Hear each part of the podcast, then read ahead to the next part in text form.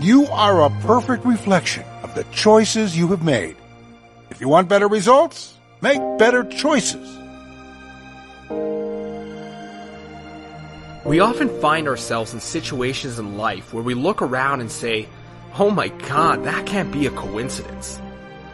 You know those scenarios where someone you know does something bad and a year later they had the same exact thing happen to them? Or how the most giving and caring people around you also seem to be the happiest and tend to receive the most as well? Our universe is governed by the law of cause and effect, or the law of karma. And in a nutshell, it states that what goes around comes around. That your intent and your actions as a human being is what directly creates the experiences that you go through. That there is no good deed that goes unrewarded and no evil deed that goes unpunished. That there is no such thing as a coincidence and no such thing as a random act of kindness that comes your way that your state of mind, and more specifically your peace of mind, is governed by your conscious and subconscious intents. That there is no being in our universe who can harbor evil intents without finding themselves in the midst of evil.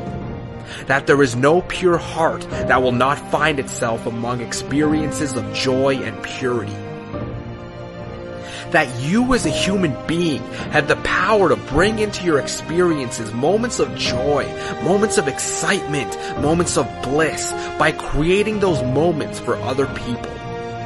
That you can become a symbol of success and have doors open for you if you have the courage to open doors for others.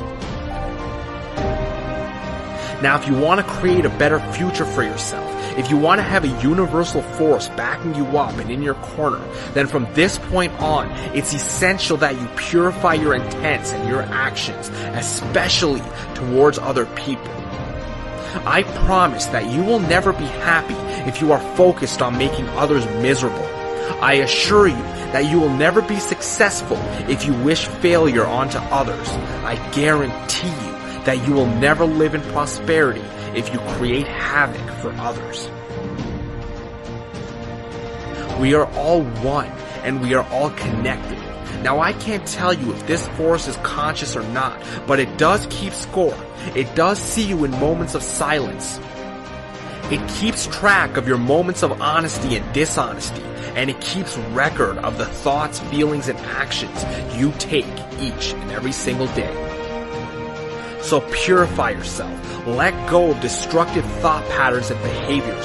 Rid yourself of toxic people who make it easier to make negative decisions. Stop gossiping about your coworkers, about your neighbors, about the person who makes your sandwiches at Subway. Forget about all that and see the beauty in yourself and in others and operate in kindness as a reflection of that beauty.